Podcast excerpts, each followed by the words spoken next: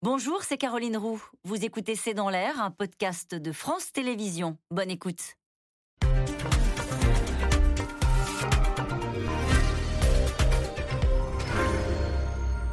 Bonsoir à toutes et à tous. Une nouvelle histoire pour l'Europe. Le président ukrainien se félicite de voir son pays officiellement candidat à l'Union européenne.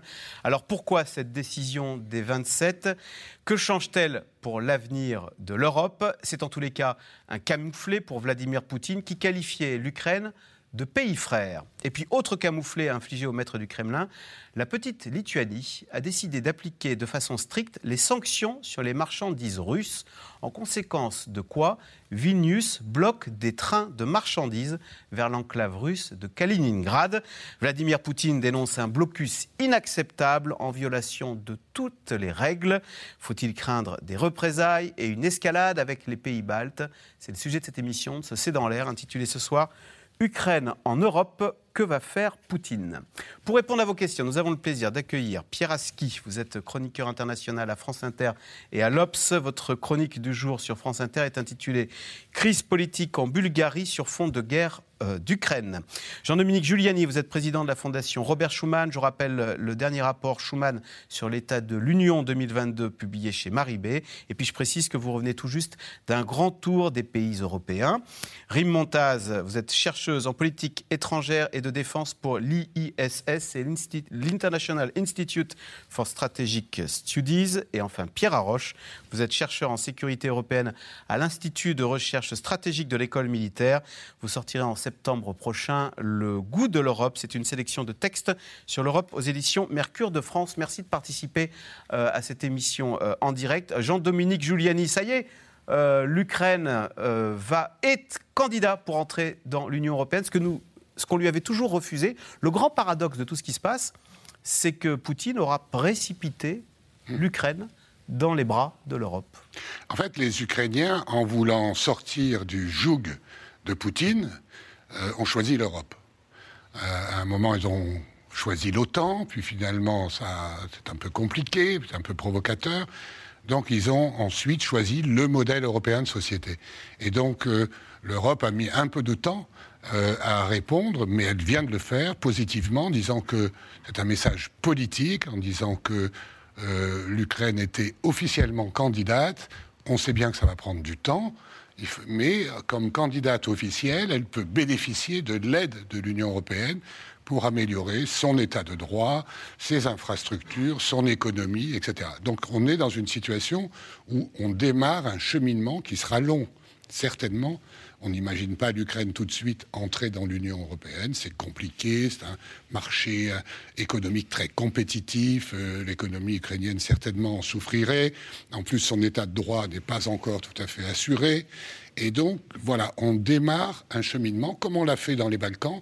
On voit que c'est parfois très long. Les Balkans, d'ailleurs, s'impatientent, mais on n'imagine pas l'Albanie rentrer demain dans l'Union européenne. Elle n'est pas prête. Mais en revanche, on l'aide financièrement, juridiquement. C'est son destin. Le destin de l'Ukraine, donc, c'est donc de rejoindre l'Union européenne.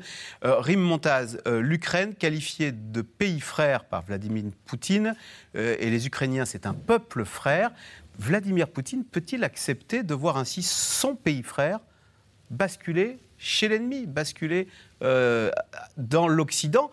Il est, intervenu en Ukraine précisément parce qu'il constatait que les Ukrainiens étaient en train de basculer vers l'Ouest en voulant intégrer, pensait-il, l'OTAN.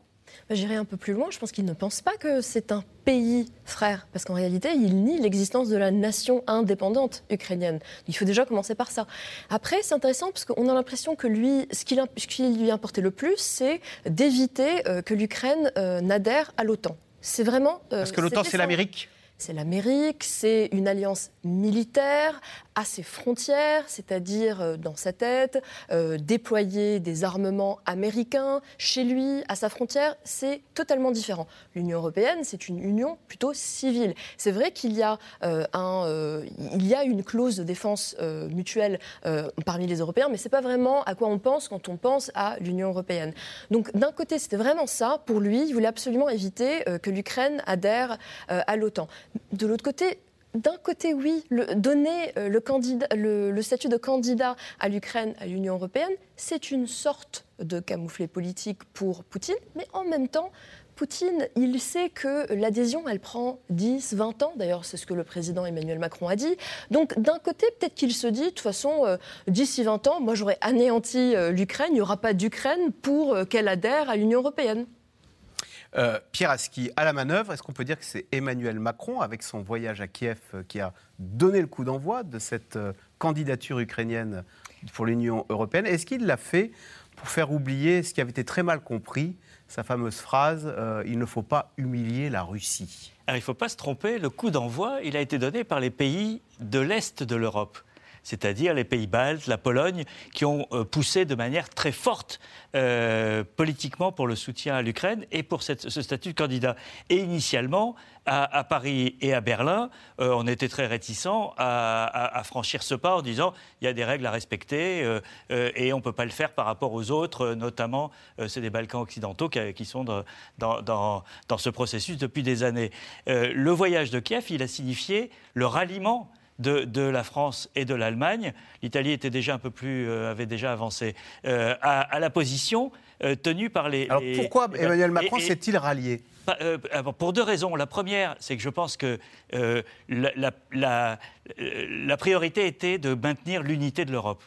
Et, cette unité de l'Europe, elle était en train de, de tanguer. Euh, euh, notamment à cause des déclarations d'Emmanuel Macron sur le fait de ne pas humilier euh, Poutine, mais aussi parce qu'il y avait deux tempos. Il y avait le tempo des, des pays ex-communistes qui, qui ont une, une, vraie souvenir de, de, ce que c'est que de vivre avec, avec Moscou. et de l'autre côté, les pays de l'ouest de l'Europe qui ont toujours négocié euh, euh, le gaz, euh, etc., avec, avec la Russie. Et donc, ce fossé-là, il fallait le combler parce que la force de l'Europe depuis quatre mois, ça a été de maintenir cette unité, d'avoir les, six trains de sanctions qui ont été adoptés unanimement, etc. Donc le voyage de, Kiev, il a été l'occasion pour Emmanuel Macron de changer complètement de, pied et de permettre le retour de l'Europe à l'unité.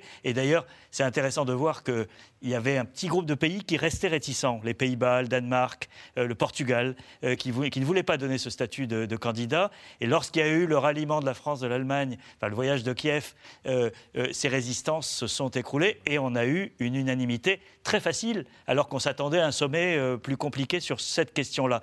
Donc, c'est une première quand même de, penser que le, tempo a été donné par les, les petits pays, des, États baltes ou la Pologne, donc les pays plus récemment entrés dans l'Union européenne, par rapport aux, à ceux qui se pensent les, pilotes euh, de la construction européenne, les historiques.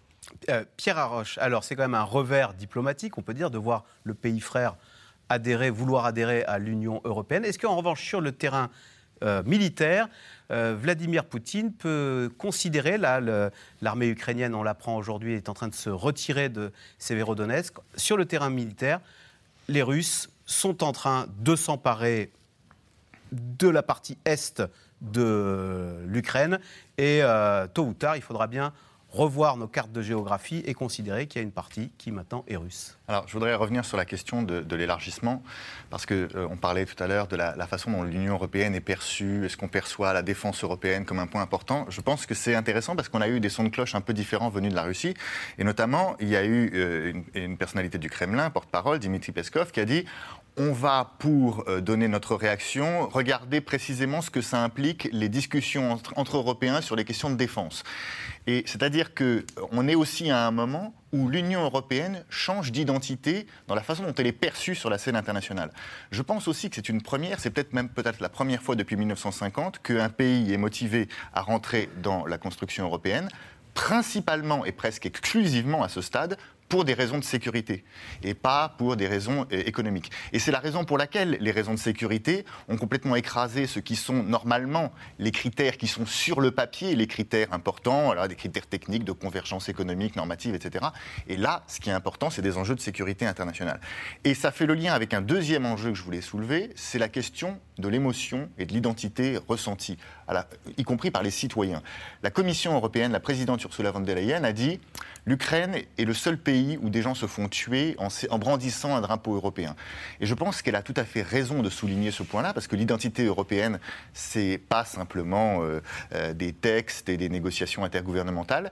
Et lorsqu'on regarde les sondages Eurobaromètre euh, sur le soutien populaire à l'adhésion de l'Ukraine, on voit que, grosso modo, ça, parfois ça correspond aux positions des gouvernements et parfois ça semble curieux. On voit que le pays qui soutient le plus dans les sondages Eurobaromètre l'adhésion de l'Ukraine, c'est le Portugal. Le pays qui est le plus hostile à l'adhésion de l'Ukraine, c'est la Hongrie, un pays voisin. Alors là, on voit aussi les aspects politiques. Mais il y a aussi cette dimension les citoyens qui se sont identifiés à cette cause et qui ont vu, et euh, aussi le, président Zelensky disait, nous montrons dans cette guerre que nous sommes européens, c'est à vous maintenant de montrer que vous êtes européens. Il avait dit ça le 1er mars au Parlement européen. Et je pense que ça, c'est un argument qui porte. C'est-à-dire qu'il y, a aussi un devoir des Européens à l'égard des Ukrainiens, parce que les Ukrainiens se battent pour l'Europe aujourd'hui. Maintenant, vous me parlez de l'aspect militaire je pense qu'il ne faut pas exagérer la portée, on verra bien, hein, mais la portée de ces modifications du, front, parce que ces dernières semaines, les Ukrainiens ont, ont, grappillé des bouts de territoire, les Russes en ont grappillé d'autres. En réalité, l'impression que j'ai, c'est que la guerre, pour l'instant, c'est pas tellement une logique de percée décisive où le front s'effondre et la déroute euh, suit, mais c'est plutôt une guerre dans laquelle on essaye de pousser l'adversaire à se, concentrer sur un lieu où il va souffrir, où il va avoir des pertes. Donc, c'est une guerre dans laquelle l'enjeu, c'est pas tellement la position, c'est euh, la guerre d'artillerie, la, masse de, bombes qu'on est capable de mettre. Donc ça veut dire que ce qui est important, c'est aussi, justement, ça fait le lien avec le soutien politique, euh, c'est continuer à donner à l'Ukraine les, armes dont elle a besoin pour euh, infliger, infliger, cette souffrance aux Russes, parce que euh, ce n'est pas simplement une question de euh, qui, qui, a pris position sur telle ville ou tel village, c'est est-ce que vous êtes capable de, de, tenir? Et de déloger les Russes? Bah, de les faire souffrir et de les, de les oui, de, bah, les, de, faire en sorte qu'ils aient moins de moyens pour avancer et que, que, que ce soit coûteux pour eux d'être en, d'être en Les arrêter. Juste deux mots. Euh, un, ce que Peskov était en train de faire, c'était ce qu'on appelle de la dissuasion déclaratoire. Donc le porte-parole du Kremlin. Le porte-parole du, Kremlin. Donc c'est-à-dire que lui, évidemment, de son point de vue, il veut maintenir le statu quo autant que possible. Et il sait très bien que de la perspective évidemment russe, euh, le point faible des démocraties, c'est leur opinion publique. Donc ils, ils, essaient, tant bien que mal, de faire peur à tout le monde et de dire si vous continuez d'avancer, bah, attention, nous, on va vraiment taper euh, très fort. Donc c'est ce qu'il faisait dans sa réaction. Je pense que c'est intéressant ce que vous dites, que c'est la première fois euh, qu'on veut adhérer à l'Union européenne pour des raisons de sécurité. C'est intéressant parce qu'en réalité, la réponse, elle n'a pas été à ce niveau et à la hauteur. C'est-à-dire que si la réponse devait être géopolitique et militaire, ben, en réalité, les chefs les 27 chefs de l'UE, ils auraient dû peut-être euh, accélérer ce mouvement, euh, ce, processus euh, d'adhésion et ne pas les mettre sur un processus d'adhésion qui est encore très conditionnel et qui va prendre au final 10-20 ans. Alors, l'Union européenne a décidé d'accorder le statut de candidat à l'adhésion à l'Ukraine et à la Moldavie. Le, début d'un long chemin, sans doute 15 ou 20 ans, mais une victoire diplomatique de taille pour l'Ukraine qui essuie de sérieux revers sur le plan militaire dans l'est du pays, alors que le conflit entre dans son cinquième mois. Sujet de Julien Launay et Mathieu Lignot.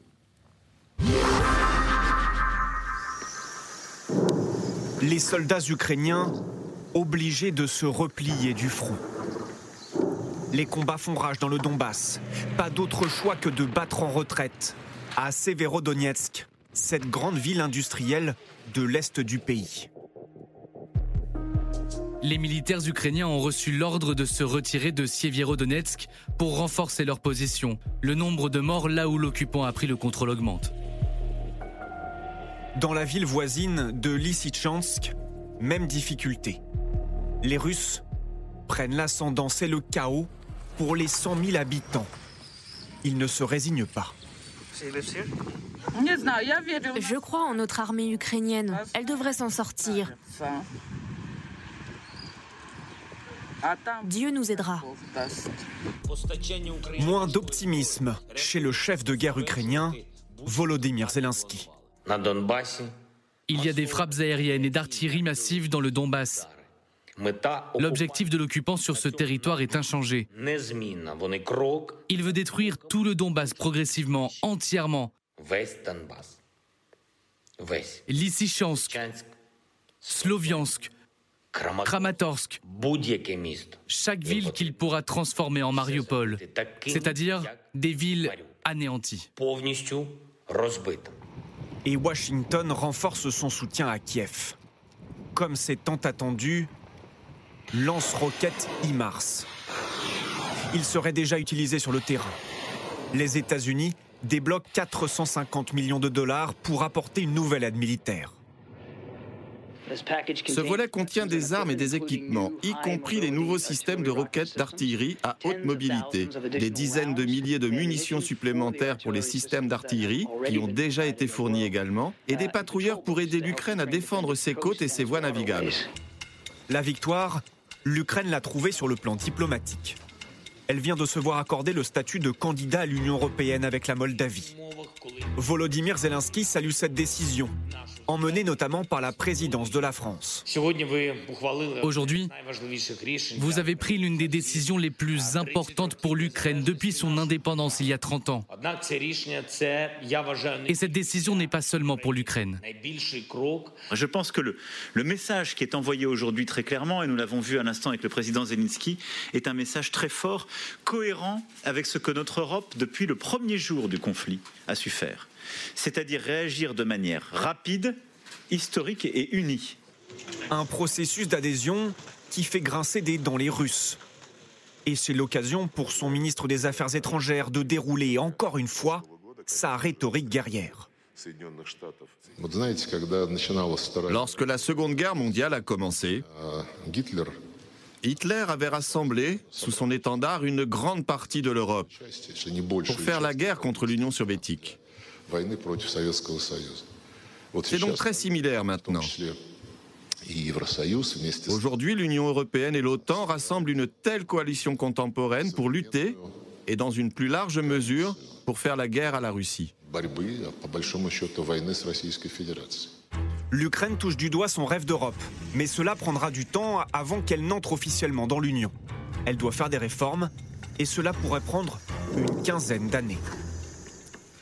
Alors, question téléspectateur, Jean-Dominique Giuliani, c'est Xavier dans le Pas-de-Calais. Pour que l'Ukraine adhère à l'Europe, encore faut-il qu'il reste une Ukraine libre et entière quand les combats auront cessé? Ben justement, le, fait de donner ce statut, c'est de croire que l'Ukraine va rester libre, entière, ça, on n'en sait rien, mais euh, qu'elle va garder son autonomie et acquérir une véritable indépendance qui lui était contestée, qui lui est contestée par la Russie. Et donc, c'est pas la peine que Lavrov ou d'autres revisitent assez médiocrement l'histoire du XXe siècle pour expliquer les nazis, etc. C'est eux les agresseurs, et donc il faut, il faut les arrêter. Voilà. Euh, il faut les arrêter, il faut arrêter l'agression. Le reste, c'est compliqué pour faire la paix. Et donc, c'est un signal très fort de dire vous appartenez à la famille européenne, donc la famille européenne des peuples, plus que des États encore, elle est euh, agressée. Elle est agressée, niée par la diplomatie russe depuis longtemps, agressée par cette, euh, euh, comment dirais-je, cette réminiscence de, procédés passés, etc., et une lecture de l'histoire complètement révisionniste qui n'a rien à voir avec la réalité. Pierre Aski, est-ce qu'on peut quand même poser la question est-ce que ça ne peut pas changer la nature de l'Union européenne? On voit que la Grande-Bretagne est partie, et à la place, a, ils sont nombreux, hein, les Ukrainiens, 41 millions d'habitants, un PIB par habitant 10 fois inférieur à celui de la France, donc c'est bon, c'est pas tout à fait le même niveau de vie. Euh, et quand on regarde le classement sur la corruption, ils sont très très mal classés. Ils sont en fait, c'est un pays quasiment aussi corrompu que la Russie. Ils sont 122e au classement mondial de Transparency International, la Russie, il y a 180 pays. Hein. La, Russie est à 136e euh, au fond. Euh, de ce point de vue, Vladimir Poutine a raison de dire que c'est un pays frère en termes de corruption. Euh, c'est osé. C'est osé. Non, mais ce que je veux dire, c'est que c'est pas neutre de, de, de, faire entrer l'Ukraine dans l'Union européenne. Ce que, ce que vous, un grand pays. Ce que vous décrivez, c'est la raison pour laquelle ça prendra des années. C'est-à-dire qu'il y, y, a un chemin à faire. La décision, elle est politique. Et effectivement, le signal, il est politique sur euh, le, le, le, le lien euh, d'avenir entre l'Ukraine et, la famille européenne, euh, et, mais que sur les critères plus concrets que sont ceux des convergences économiques, de, de l'état de droit, etc., il y, a un gros chemin à faire. Mais balayons aussi devant notre porte. Hein, au sein de l'Union européenne, il y a quelques euh, quelques lieux de corruption qui existent. Euh, là, on a en ce moment une crise euh, en Bulgarie. La Bulgarie est loin d'être un modèle en termes de lutte contre la corruption. et elle a aussi du chemin à faire. Donc, c'est un processus, tout ça. L'idée est que l'intégration dans l'ensemble européen aide ces pays à, avancer, à se donner des, règles de droit, à se donner des, des objectifs et, à, essayer d'avancer. Ce qu'on n'avait pas prévu, ce qui s'est passé un petit peu ces dernières années, c'est la régression de certains pays, notamment sur l'état de droit. Je pense à la Pologne et à, la Hongrie, euh, avec lesquels il y a des contentieux, euh, euh, parce qu'on était dans cette idée un peu romantique qu'on ne peut aller que de l'avant. Mais justement, Rim Montaz, l'Union européenne, c'est déjà compliqué à 27, avec même des pays qui reculent. Il y a cinq autres pays qui frappent à la porte de l'Union européenne, donc plus l'Ukraine, plus la Moldavie. Si je compte bien, ça fait 7 de plus. Est-ce a 34 ça ne va pas devenir compliqué de gérer ça depuis Bruxelles. Vous savez, en 2019, c'est exactement ce que le président Emmanuel Macron a dit quand euh, il y a eu un blocage sur l'adhésion de la Macédoine du Nord. Euh, et de l'Albanie. Donc euh, clairement, oui, il avait euh, lancé cette image où il disait, il y a, en fait, il y a une baguette et il y a de moins en moins de beurre à étaler.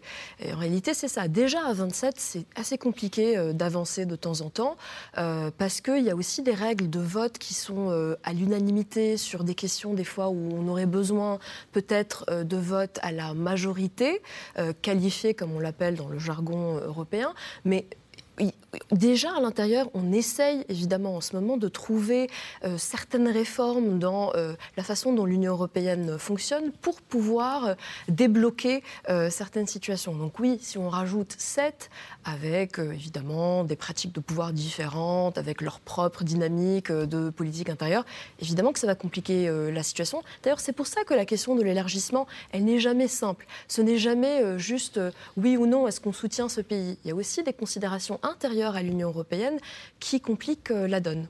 Alors Pierre Arroche, il y avait cinq autres pays qui en revanche sont furieux que l'Ukraine ait eu ce processus accéléré pour être candidat à l'Union européenne.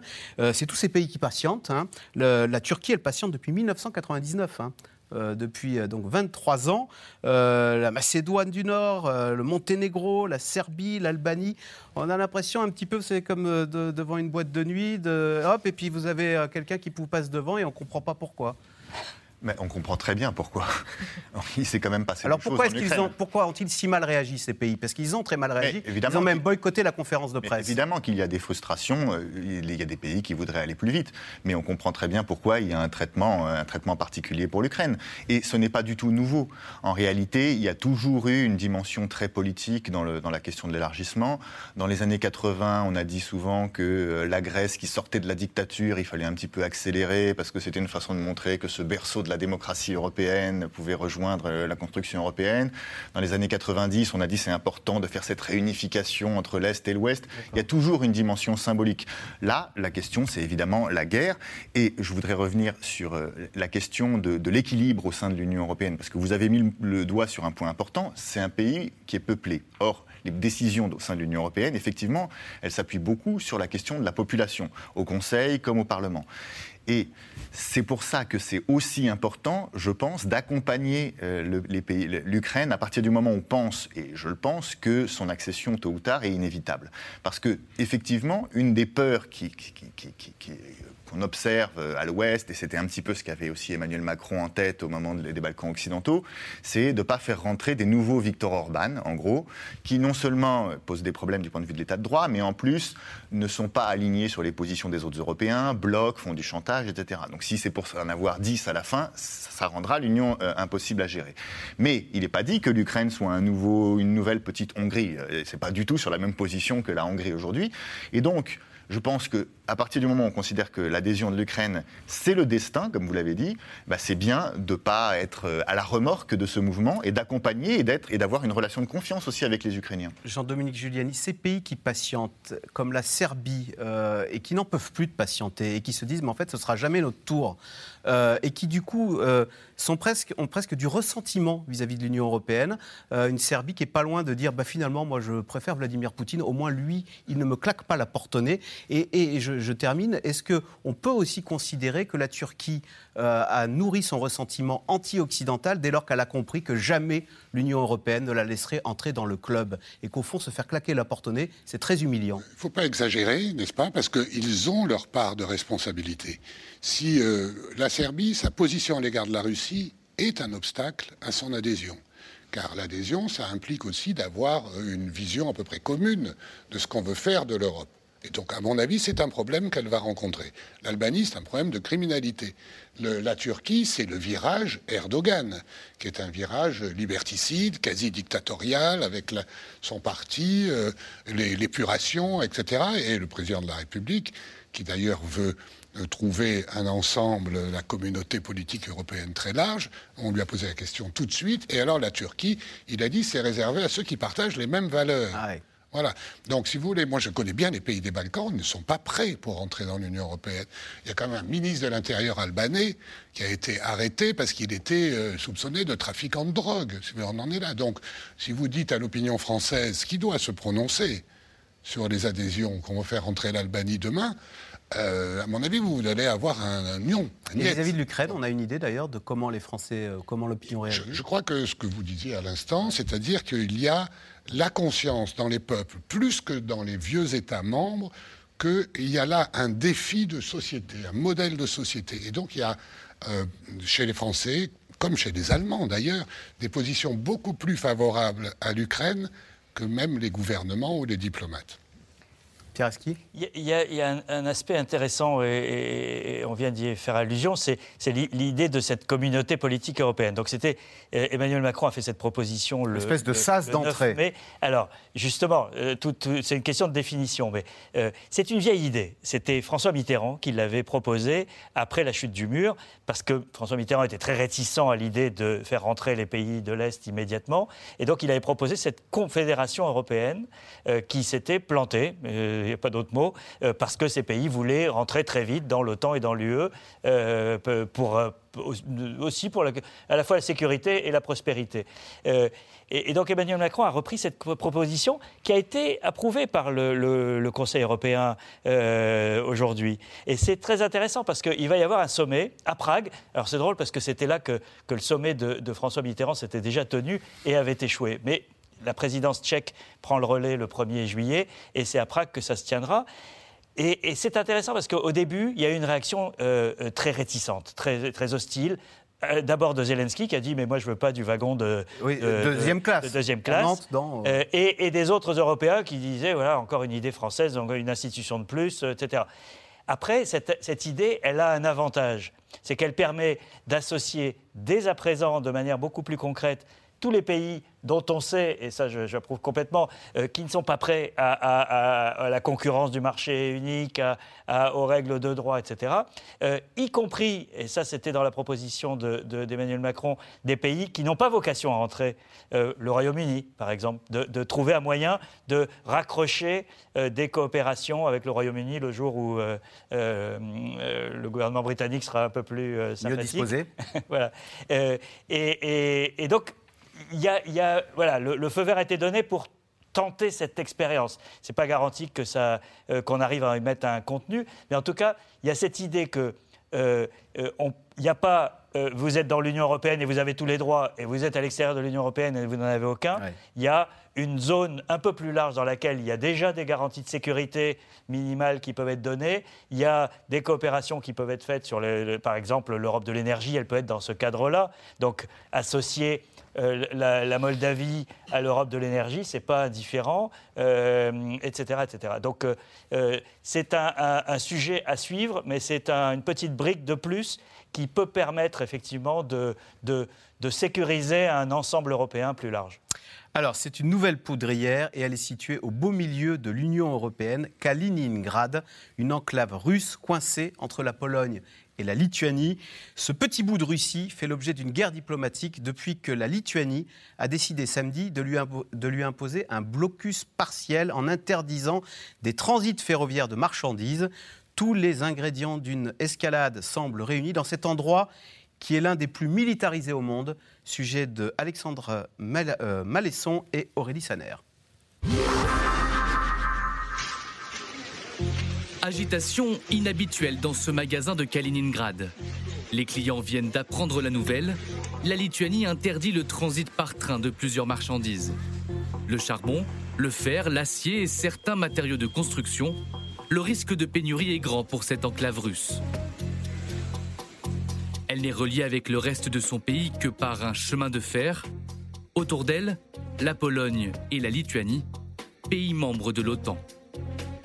La Russie voit dans cette décision un acte hostile, preuve de la nervosité de Moscou. Nikolai Patrouchev, l'un des membres les plus haut placés du Kremlin, a fait le déplacement mardi jusqu'à Kaliningrad. Il donne un premier avertissement à l'OTAN. Cet exemple montre que vous ne pouvez faire confiance ni aux déclarations verbales de l'Occident ni aux déclarations écrites. La Russie répondra à de telles actions hostiles. Des mesures appropriées sont en cours d'élaboration. Elles seront prises dans un avenir proche. Leurs conséquences auront un impact négatif sur la population lituanienne.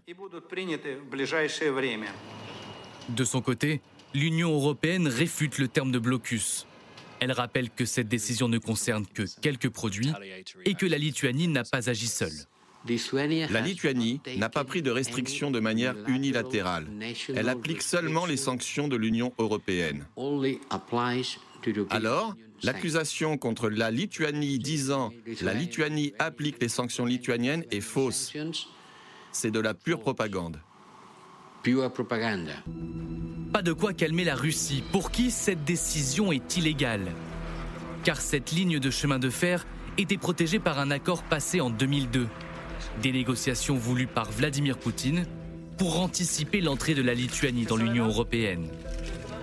Vingt ans plus tard, la Russie menace directement le pays balte, un membre de l'OTAN, défendu par le reste de ses alliés. Nous avons été très clairs tout au long de la guerre entre la Russie et l'Ukraine, et même bien avant que la Russie ne commence son invasion de l'Ukraine.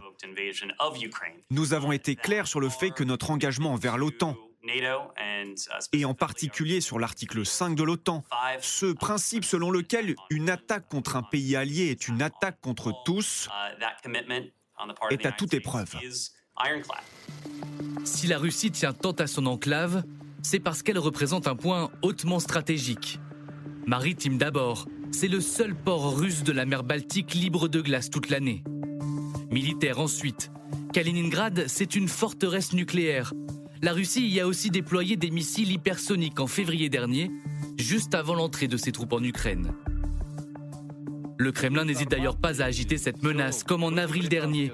La télévision d'État montrait comment un missile balistique était capable, selon eux, d'atteindre une capitale européenne en moins de deux minutes s'il était tiré de la base militaire de Kaliningrad. Il faut qu'ils voient ça. Les gars, regardez cette photo. Les premiers concernés par les menaces russes, ce sont eux, les Lituaniens à la frontière de l'enclave. Cet ancien douanier, par exemple, il a travaillé au poste frontière pendant 25 ans. En cas de réponse militaire de la Russie aux sanctions européennes, il garde confiance en l'OTAN. La rhétorique des Russes est devenue plus agressive. Sur le blocage du transit ici, ils disent ouvertement qu'ils forceraient le passage. Je pense que l'OTAN appliquerait l'article 5 et que des troupes de réponse immédiate seraient envoyées. Vous savez ce qu'on dit. Mettez un pied sur le territoire de l'OTAN et la réaction sera différente. Je n'imagine même pas qu'ils ne tiennent pas cette promesse. Les sanctions à la frontière de l'enclave de Kaliningrad vont continuer. Au 1er juillet, l'interdiction sera étendue au ciment et à l'alcool, puis au pétrole. Alors, question téléspectateur Pierre Arroche, c'est Yann en Suède. On nous écoute en Suède. Euh, Poutine peut-il attaquer la Lituanie ou la Pologne pour riposter au blocus de Kaliningrad? Vladimir Poutine considérant qu'on s'en prend là à l'intégrité de son pays, de son territoire, la Russie. Alors, d'abord, utiliser le terme de blocus, c'est déjà biaisé parce que c'est pas un blocus. C'est le mot qu'utilise Vladimir Poutine. Oui, il utilise le mot blocus. De son point de vue, il subit un blocus. Oui, mais là, parce que en fait, un blocus, c'est un acte de guerre. Et un blocus, c'est quoi? C'est l'encerclement complet où on ne laisse rien passer. Et donc, c'est une sorte de siège. C'est pas ce qui est en train de se passer. Les gens, les personnes, par exemple, peuvent librement passer de la Russie à Kaliningrad la, plupart des biens, la nourriture, tout ce qu'on veut pour se ravitailler peut passer librement de la Russie à Kaliningrad. La seule chose qui est stoppée, ce sont un certain nombre de marchandises qui sont l'objet de sanctions. Donc c'est pas un blocus, premièrement. Deuxièmement, effectivement, le président russe peut toujours dire ah je considère que c'est un acte de guerre. Ce n'est pas un acte de guerre. On n'est pas en train de remettre en cause l'intégrité territoriale de la Russie. Personne n'est en train de vouloir lui prendre Kaliningrad. Personne n'a remis en question la souveraineté russe. Alors il peut faire ce qu'il veut, mais il a évidemment pas intérêt euh, à, entreprendre une guerre contre l'OTAN, tout ça parce qu'un peu de charbon n'a pas pu passer la frontière. Rim Montaz, on a l'impression que la petite Lituanie, qui a beaucoup souffert hein, de la Grande Russie, euh, bien protégée euh, par l'OTAN, on a entendu le, Lituanien dire ça, s'amuse à narguer un petit peu son ex martyr en, faisant ce blocus de trains de marchandises. Ah, ce blocus, alors, ce, ce, contrôle de trains de marchandises. Je ne dirais pas narguer, parce que je pense que c'est un peu simplifier leur, positionnement. Il faut aussi se mettre à la place de euh, ces pays baltes et surtout la Lituanie. Euh, ils sont encore marqués par le traumatisme de ce qu'a été l'URSS pour eux. Ils ont fait partie de l'URSS, ça a été euh, des années terribles pour la plupart d'entre eux. Ils ne veulent pas resubir ça. Ils entendent des menaces de la part des Russes contre leur pays, qui, une partie du système russe, aussi ne croit pas à la Lituanie en tant que pays indépendant. Donc pour eux, c'est une question existentielle. Ça, c'est d'un côté. Donc c'est pas vraiment nargué. De l'autre, ils se vivent comme évidemment euh, des membres à part entière de l'Union européenne et donc ils pensent que c'est leur responsabilité de mettre en place euh, les sanctions qui ont été votées à 27 par tout le bloc toute l'Union européenne. Donc c'est tout ce qu'ils sont en train de faire. Pour eux, ils sont juste en train d'appliquer euh, les résolutions qui, ont été prises. Il n'y a pas, alors un peu d'excès de zèle, vous savez, comme des douaniers qui se mettent à tout contrôler euh, de façon très tatillonne. Euh, et l'automobiliste le, prend mal. Il dit écoutez, vous cherchez visiblement à me nuire. Est-ce qu'il n'y a pas un peu. C'est une question que je pose. Est-ce que, en tous les cas, non? Ah Non, on ne peut pas dire ça. D'abord parce que Kaliningrad, ça a toujours été allemand.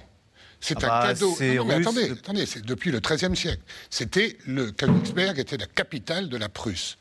Donc après la deuxième guerre mondiale, c'est un cadeau fait à Staline en dédommagement de ce qu'il a subi euh, pendant la guerre. Donc c'est un résidu de la guerre froide. Euh, au moment de l'adhésion des pays baltes, on a dit bon, il y a un problème là. Euh, ils vont être séparés de la Russie. On a négocié un accord extrêmement pragmatique et les, Lituaniens ont été très compréhensifs pour dire OK, vous pourrez transiter par là, etc. Mais il faut voir comment les transits, c'est fait. Moi, j'y suis allé là-bas. Hein. Donc les, trains ont les rideaux tirés, il y a des grillages, etc. il y a un, corridor, une ligne de chemin de fer. Hein. Oui, et les corridors, ça nous rappelle le corridor de Danzig, etc. que. Il y a juste et, et, puis, euh, les Lituaniens ont accepté cela tout en réservant leur droit de contrôler que ce n'était pas l'objet de trafic ou autre. Ce que les Russes ont fait depuis, c'est qu'ils ont militarisé Kaliningrad. Ils s'en sont même servis pour faire du chantage sur les Pays-Bas. Ils ont dit on va mettre des missiles, Iskander, on va mettre des têtes nucléaires, etc. Donc, si vous voulez, ils sont vraiment de mauvaise foi. Pour moi, personnellement, ils n'ont rien à faire là. Donc, ne touchons pas aux frontières, ils n'ont rien à faire. C'est un résidu de la guerre froide. Ils en rajoutent. Et de toute façon, euh, le droit n'est pas violé dans cette affaire. J'ai bien vérifié.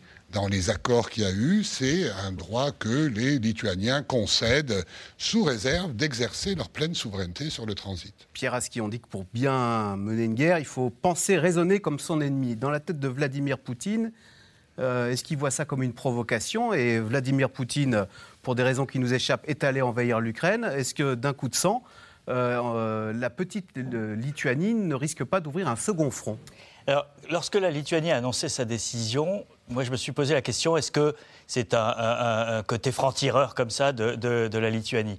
Très vite, euh, le soutien de l'Union européenne et de l'OTAN est arrivé en disant ils ne font qu'appliquer les textes des sanctions et nous sommes avec eux. Donc il n'y a pas d'initiative individuelle lituanienne. Euh, Nourrie par un euh, ressentiment qu'on pourrait comprendre. Voilà, et qui serait une provocation pour entraîner les autres. Non, il y a, visiblement une action concertée. Maintenant, comment peut réagir euh, Poutine? Il sait pertinemment que s'il tente une opération de force euh, à, cette intersection de la Pologne et de la Lituanie, il rentre sur le territoire de l'OTAN. Et là, euh, c'est, euh, on change d'échelle, on change de, dimension. Et il n'est pas sûr que la, Russie soit, soit, prête à ça. Je ne suis pas sûr que Poutine réagisse en coup de sang. je pense que c'est quand même un calculateur. Et là, euh, il n'a quand même pas intérêt. Effectivement, il n'y a pas de blocus, comme ça a été dit, euh, et notamment par la voie maritime. Euh, le, tout passe, mais enfin bon. Voilà. mais le, fait de contrôler les trains, c'est comment dire, c'est une, une, tracasserie administrative que nous infligeons. il ne faut pas oublier qu'il y a une guerre quand même qui est en, cours. Poutine, il ne prend pas de gants pour rayer de la carte une, partie de, l'Ukraine, des villes ukrainiennes. Donc là, il y a une petite gêne sur, sur les trains qui traversent ce, corridor. Euh, c'est quand même pas de, la même nature. Euh, il y a un potentiel d'escalade si Poutine décide euh, de, la faire. pour l'instant, la Lituanie et les, pays de l'OTAN sont dans les clous de, la légalité de ce qu'ils ont le droit de faire. donc la, balle, elle est dans le camp de Poutine s'il est prêt, lui, à assumer une escalade qu'il ne contrôlera plus euh, une fois qu'elle est lancée. Mais Rim Montaz, est-ce qu'on n'a pas là une illustration de ce dont on parlait il y a quelques semaines? C'est ces deux visions qu'il y a en Europe. Hein, d'un côté, Emmanuel Macron, il ne faut pas humilier la Russie, et de l'autre, la première ministre estonienne, qui dans le Figaro dit il ne faut pas laisser de porte de sortie à Vladimir Poutine. C'est un peu, oui, le problème depuis euh, le début euh, de cette guerre. Pour certains, on le comprend, ils sont littéralement... Anti-russes, quoi. Non, mais ils sont, non, ils sont menacés de façon existentielle. C'est pas qu'ils sont anti-russes, c'est que les Russes ne veulent pas qu'ils existent de façon indépendante. Je pense que c'est important de dire les choses de cette manière. C'est pas qu'ils s'amusent à détester les Russes, c'est que le régime russe veut les anéantir en tant que pays indépendant. Donc pour eux, c'est existentiel c'est normal. Évidemment que la perception de la menace russe quand on est à Paris n'est pas la même. Ça aussi, c'est normal. Et c'est un peu euh, tout, euh, toute la difficulté, tout le défi euh, de faire de la politique étrangère à 27. Donc, mais à nouveau, il faut toujours se rappeler, aujourd'hui, le 24 février, il y a un pays, un homme, qui a lancé une guerre sans aucune réelle raison contre un pays souverain. C'est tout. Jean-Dominique Giuliani, vous revenez de d'un voyage de tous ces pays de l'Est. Donc comment est-ce que la, perception de la Russie, d'ailleurs, est aujourd'hui encore plus aiguë euh, au terme de ces cinquièmes mois de, guerre? Rim a tout à fait raison. Euh, ce que Poutine a fait, et je pense qu'il l'a fait involontairement, il a réveillé les mémoires. Et euh, vous savez, les, les, mémoires des crimes de l'Union soviétique, les crimes de l'Union soviétique n'ont jamais vraiment été euh, jugés comme les crimes des nazis l'ont été, etc. donc là, on le paye, et il va le payer, je crois. C'est-à-dire que c'est pas la revanche que les peut-être certains euh, en Pologne ou ailleurs veulent la revanche. Les autres, ils ont peur de voir revenir l'ère des massacres, des déportations de masse avant même les guerres. Avant même la Deuxième Guerre mondiale, il y avait une quinzaine de millions de personnes qui avaient souffert du pacte germano-soviétique. C'est épouvantable. Et aujourd'hui, vous avez des jeunes dirigeants, souvent des femmes, extrêmement brillantes. Vous citiez euh, la, la, première ministre estonienne, elle est remarquable. Mais sa famille, euh, sa famille, ses grands-parents, ses parents ont souffert de l'Union soviétique. Et donc, ils voient ressurgir la même menace en disant, cette fois-ci, il faut l'arrêter. C'est ça la position que nous, Allemands, Français, Espagnols, Italiens, devons comprendre. Je crois qu'ils ont raison. Il faut arrêter notre histoire du continent européen. Il faut arrêter Poutine. Quoi qu'il arrive, il faut l'arrêter. Et euh, il ne faut pas dire euh, va l'humilier, tout ça. S'il est humilié, c'est très bien, parce que les Russes ont passé leur temps à humilier leurs voisins depuis 500 ans quand même. Donc il faut l'arrêter. Si on ne l'arrête pas, il continuera. Et je crois qu'ils ont raison. Euh, en complément de ça, je pense qu'effectivement, ce n'est pas simplement un point de vue sur le passé et du ressentiment. Il pense en fait à l'avenir. Et c'était dit très explicitement dans certaines interviews par Kaya Kallas, la, première ministre estonienne. Elle disait si nous, on est attaqué dans dans un cas futur, quelle serait la réaction des autres? Donc, lorsque la France, l'Allemagne, les États-Unis prennent position, les pays baltes, par exemple, se disent mais est-ce que c'est un signal de la façon dont ils se comporteraient si c'était nous? Et c'est comme ça qu'ils le comprennent. Et il faut être très sensible à cet, à cet aspect parce que pour eux, c'est un, et c'est la même chose d'ailleurs sur la, sur la question de la candidature ukrainienne. Pour eux, ce sont aussi des gages de solidarité qui sont montrés avec eux. Et par exemple, je pense que la diplomatie française a essayé ces dernières années de montrer qu'elle avait un intérêt pour ces considérations euh, des, pays d'Europe de l'Est, que la France n'était pas simplement intéressée par ce qui se passe au Sud et au Sahel. Il y a eu un mouvement qui s'est enclenché depuis plusieurs années dans cette direction pour essayer de tisser des liens et d'ailleurs, il y en a eu d'assez forts avec l'Estonie, qui ont fait que l'Estonie a fini, mmh. par envoyer aussi des soldats au Mali. Et ça, c'est très important, parce qu'effectivement, on ne fait pas de défense européenne en ne pensant qu'à son point de vue avec des ornières. On fait de défense européenne en essayant de comprendre le point de vue de tout le monde et en essayant de faire des ponts entre tout ça. Mais Pierre Aski, on voit bien que la position s'est durcie et que la ligne il ne faut pas humilier euh, la Russie que tenait encore Emmanuel Macron le 4 juin, elle est oubliée. Oui, parce que euh, je pense que euh, sur le fond, euh, même Boris Johnson, il y a deux jours, euh, dans, une interview dans, Le Monde, disait à la fin de la guerre, Poutine sera toujours là et, il faudra bien traiter avec lui. Donc, Boris Johnson, qui est plutôt le va-t-en-guerre dans, cette affaire depuis quatre mois, euh, tiens, mais la phrase d'Emmanuel Macron sur l'humiliation, elle est venue à un très mauvais moment, euh, un moment où il n'y a aucune perspective de négociation, où Poutine ne montre strictement aucune euh, velléité d'arrêter cette guerre, et au moment où les Ukrainiens sont en train de, de, subir un tapis de bombes meurtrier. Donc venir dire euh, l'agresseur ne doit pas être humilié au moment où il n'y a strictement aucune perspective de, mettre fin à cette guerre, c'était pour le moins maladroit et, à contre-temps. Euh, et, ce qui a un peu agacé et, qui a provoqué le, le contre-coup contre Emmanuel Macron, c'est le fait qu'il l'a dit deux fois. Il l'a dit dans son discours à Strasbourg le, 9 mai. À l'oral, comme ça, et après euh, Dans son discours. Et il l'a dit dans cette interview à la presse quotidienne régionale euh, deux semaines après. Et, là, euh, les gens se sont dit, mais pourquoi à, quoi ça sert de dire ça maintenant alors que l'Ukraine est, en train de subir le pire moment depuis quatre mois? Alors, à 8000 km de l'Ukraine, la situation de Taïwan suscite bien des inquiétudes. 29 appareils militaires chinois sont entrés mardi dans son espace aérien. Taïwan qui redoute plus que jamais une attaque de son puissant voisin sous l'œil attentif des États-Unis. Un choc des titans se prépare-t-il? Sujet de Magali Lacrose et Christophe Roquet. Des avions de guerre chinois finiront-ils par survoler Taïwan?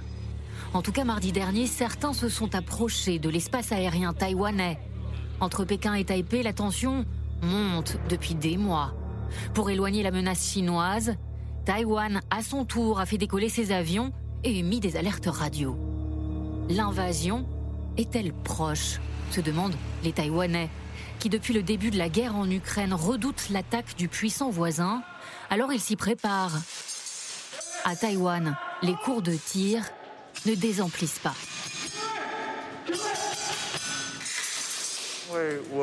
Je ressens de plus en plus la menace de la Chine.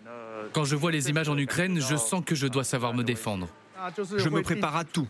Chez moi, j'ai du stock médical, de la nourriture, un kit de survie, même des masques à gaz et bien sûr des armes d'autodéfense. Vivre avec la menace, répondre et renchérir, même la présidente s'y met lance-roquettes made in Taïwan sur l'épaule, l'unité d'un peuple face au discours de plus en plus virulent de la Chine. Il y a quelques jours à Singapour, presque une déclaration de guerre. Si quiconque ose séparer Taïwan de la Chine, l'armée chinoise n'hésitera pas un instant à déclencher une guerre, quel qu'en soit le prix. C'est le seul choix pour la Chine. Message personnel adressé aux Américains et à leur président, qui quelques semaines plus tôt avait assuré qu'il défendrait Taïwan en cas d'attaque chinoise, même par les armes. Êtes-vous prêt à vous impliquer militairement pour défendre Taïwan si cela devait arriver? Oui. Vraiment? C'est l'engagement que nous avons pris. Une rupture directe avec la doctrine américaine qui consiste à donner des moyens militaires à Taïwan sans reconnaître son indépendance, que Joe Biden nuancera dès le lendemain. Monsieur le Président, l'ambiguïté stratégique politique pour Taïwan est-elle morte? Non. Au même moment, les armées de l'air de Moscou et de Pékin mènent une patrouille conjointe en Extrême-Orient Alors que Joe Biden achève sa tournée asiatique au Japon, les bombardiers russes et chinois se rapprochent de l'espace aérien japonais. Avertissement par les airs à cet adversaire américain commun aux deux puissances sino-russes. Jusqu'où ira cette alliance? Nous ne voulons ni de conflit, ni de guerre froide. Au contraire, nous sommes déterminés à l'éviter. Nous ne cherchons pas à détourner la Chine de son rôle de puissance majeure, ni aucun autre pays. Nous n'empêcherons pas le développement des économies ou toute autre avancée pour le bien des peuples. Mais nous défendrons avec force la loi internationale, les traités, les principes et les institutions qui maintiennent la paix et la sécurité. Discours d'apaisement ou nouvelle mise en garde des États-Unis à Pékin sans nommer Taïwan. La Chine, qui depuis l'invasion russe en Ukraine est restée bien silencieuse, accusant même l'Occident il y a quelques jours, avant un sommet à Pékin entre dirigeants de Russie, d'Inde et d'Afrique du Sud, le président chinois apporte un soutien à peine voilé à Moscou. Les sanctions imposées par les Occidentaux à la Russie leur reviendront comme un boomerang. Il n'est jamais bon de politiser, d'instrumentaliser ni d'armer l'économie mondiale. Profiter d'un statut de dominant pour mettre en place des sanctions de manière délibérée ne peut que nuire à ses propres intérêts et à ceux des autres et infliger des souffrances aux populations du monde entier. Alors que Joe Biden s'apprête à rejoindre le continent européen pour un sommet du G7 et de l'OTAN, la situation à Taïwan figurera sans aucun doute au menu des discussions. Alors, question téléspectateur Jean-Dominique Giuliani, c'est euh, Alexis dans la Marne. La Chine a le même comportement autoritaire que la Russie. Ne devrait-on pas se préparer à une rupture soudaine avec la Chine? On peut faire un parallèle entre l'Ukraine et Taïwan? Ce sont deux dictatures, et il ne faut pas se leurrer. Et derrière l'affaire ukrainienne, il y a la question chinoise.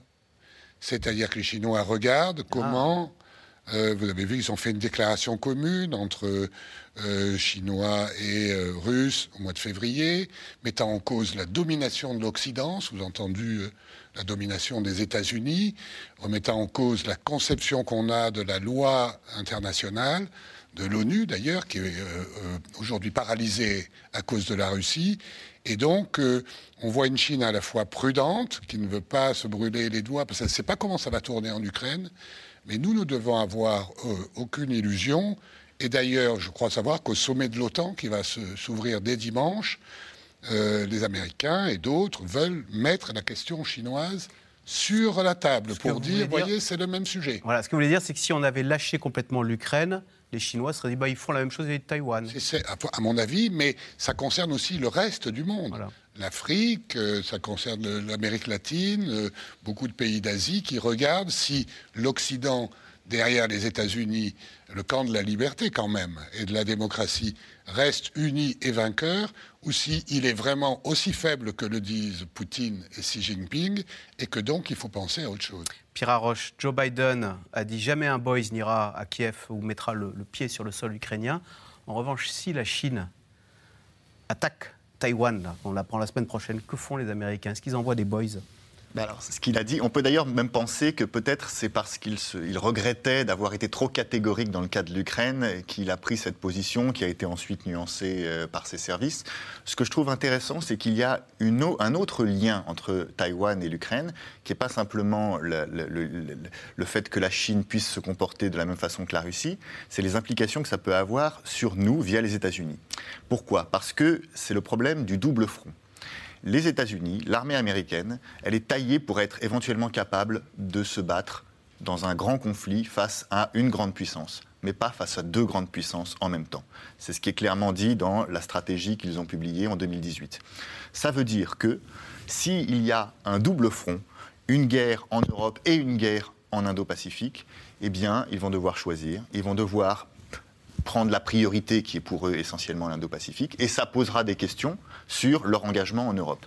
Et il y a un débat, et c'est un des enjeux justement de ce sommet de l'OTAN, c'est pas simplement de dire l'OTAN peut prendre des mhm. positions vis-à-vis de la Chine parce qu'on sait que les armées de l'OTAN vont pas aller en Indo-Pacifique ou en mer de Chine, c'est une organisation européenne. En revanche, comment un conflit en Asie pourrait désorganiser l'OTAN en obligeant les États-Unis à retirer des capacités, à se concentrer politiquement leur énergie dans un autre théâtre? Est-ce que les Européens sont capables, eux, d'être crédibles avec des États-Unis occupés ailleurs Ça, c'est un enjeu important pour l'OTAN. Rim Montazan expliquait tout à l'heure ô combien les pays d'Europe de l'Est avaient peur de l'ogre euh, parce qu'ils en avaient souffert de l'ogre russe. Est-ce que de la même façon, euh, dans la région euh, Indo-Pacifique, en Asie, on a très peur maintenant de l'hégémonie ou de la Chine? Alors, j'étais à la conférence où euh, le, général chinois a parlé. J'étais assez frappée parce que j'ai parlé avec beaucoup de, responsables asiatiques.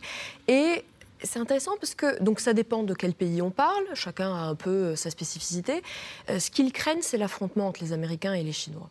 Il y en a qui sont d'un côté ou de l'autre, euh, mais il y a clairement une crainte de ce que ça va vouloir dire pour chacun d'entre eux. Ça, c'est d'un côté. De l'autre. pas un jour on va envahir Taïwan, puis le lendemain ce sera notre tour et on sera tous comme ça face aux Chinois, à Singapour, partout Si, alors c'est ça. Les Taïwanais en particulier, clairement, ils ont très peur et parce qu'il y a en plus des éléments qui. Euh, je pense, euh, enfin, ils sont, fondent un peu leur, leur peur.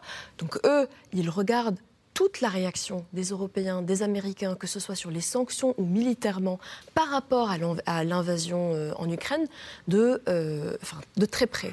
Parce qu'ils se disent, est-ce que nous, on va euh, souffrir de la même manière? Est-ce que les Américains vont nous donner plus de garanties de sécurité? Donc les Américains sont en train de dire aux, aux Taïwanais, évidemment que vous, c'est différent. On va être là beaucoup plus impliqués les Européens, c'est pas la même chose. Par exemple, les Français, euh, la France essaye de trouver, de, créer une troisième voie. Elle ne veut pas rentrer dans un conflit total avec la Chine.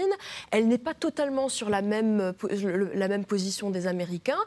Ce positionnement de la France, il a euh, des adeptes parmi certains pays, comme l'Indonésie par exemple euh, en, Asie, mais il y en a d'autres à qui ça fait peur.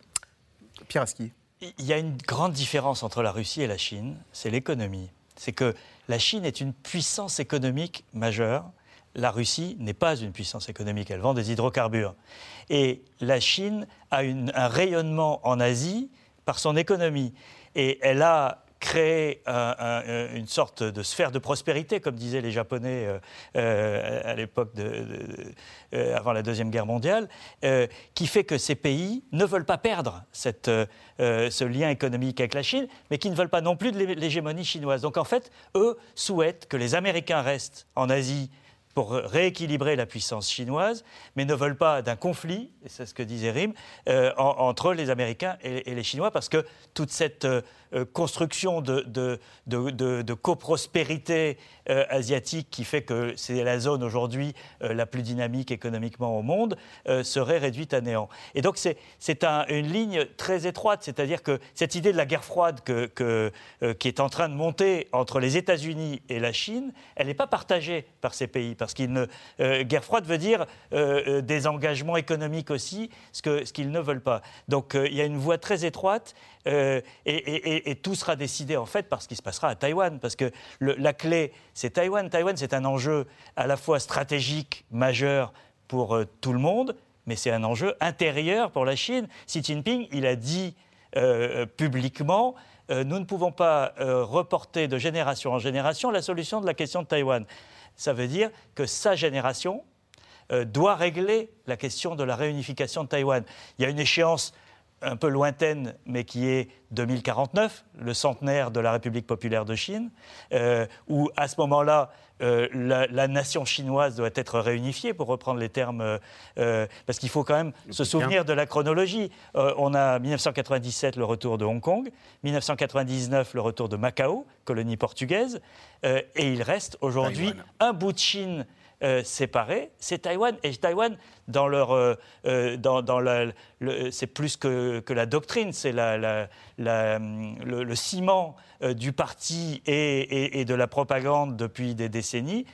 Taïwan est euh, voué à revenir dans le, dans le giron chinois. Donc il y a un moment où cette question va se poser, euh, euh, à mon avis, pas forcément en termes militaires directement comme, comme ce qui se passe en Ukraine. je pense que, que, la phrase du général qu'on a entendue tout à l'heure était intéressante. Il dit si quelqu'un veut séparer Taïwan de, de la Chine, nous, nous, réagirons.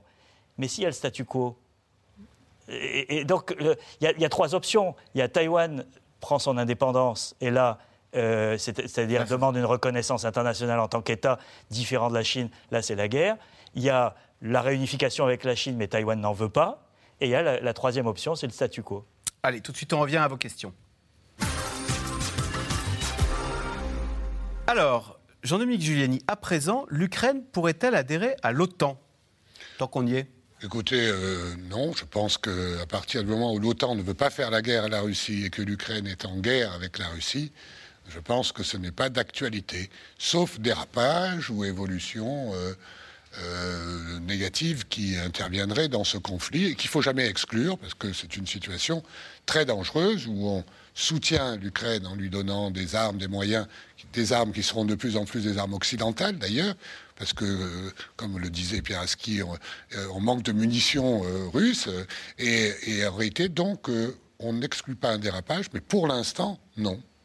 Euh, Pierre Arroche, question de Jacques dans les Vosges. Poutine pourrait-il s'arrêter à la conquête du Donbass et cesser la guerre?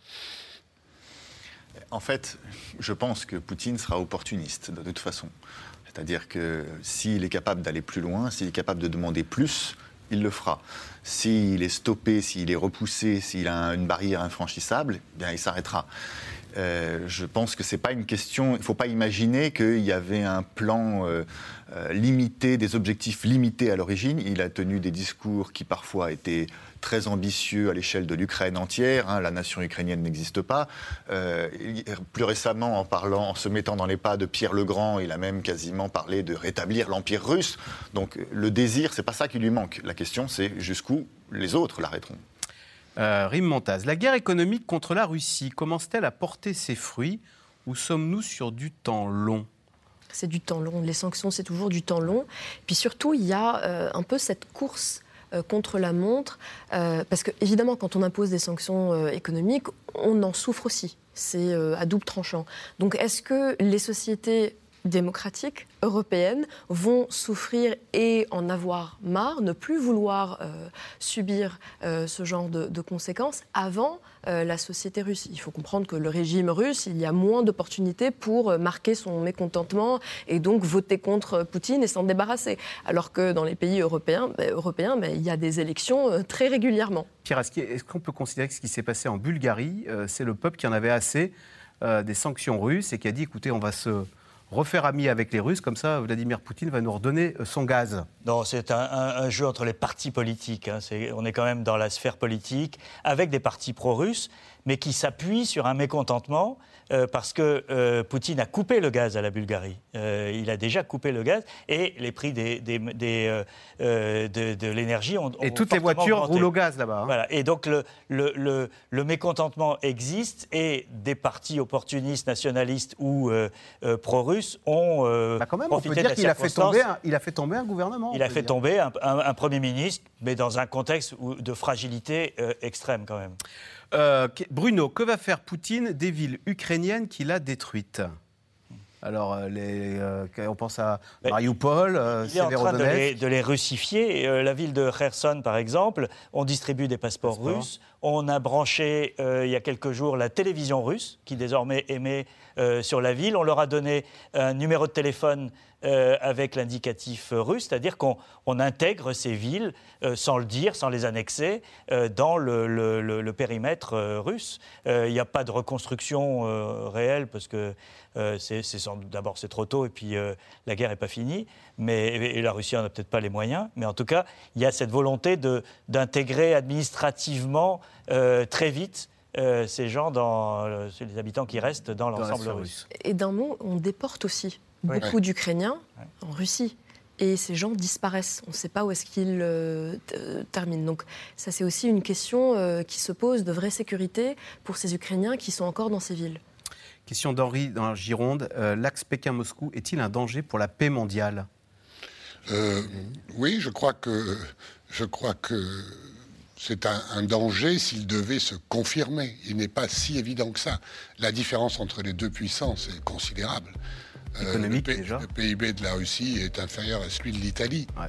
n'est-ce pas Alors que la Chine est Comparable à celui des États-Unis. et non, de l'Union européenne. Les États-Unis, c'est beaucoup moins que l'Union européenne et que la Chine. Ne l'oublions jamais. Et on a oublié de dire une chose, c'est que toutes ces décisions se sont prises dans un sommet européen où on a vu l'unité de l'Union européenne sous présidence française qui a été saluée par tout le monde parce qu'elle a un bon se bilan. termine. Merci, comme cette émission. Merci beaucoup d'y avoir participé. Vous restez sur France 5 à suivre. C'est à vous avec Anne-Elisabeth Le- euh, Lemoine. Bonsoir Anne-Elisabeth. Au programme ce soir. Bonsoir Axel, au programme ce soir pour la dernière de la saison, Nana Mouskouri, Vincent de Dienne et un entretien, le premier pour la télévision française avec la première dame ukrainienne Olena Zelenska a répondu depuis Kiev à nos questions et à celle d'Ariane Chemin pour M, le magazine du Monde. La journaliste sera également avec nous sur ce plateau. C'était notre dernière, donc je serai tout seul demain. Merci en tous les cas Anne-Elisabeth pour cette belle saison. Et vous, voilà, et vous restez sur France 5 bien sûr avec euh, C'est à vous. Bonne soirée.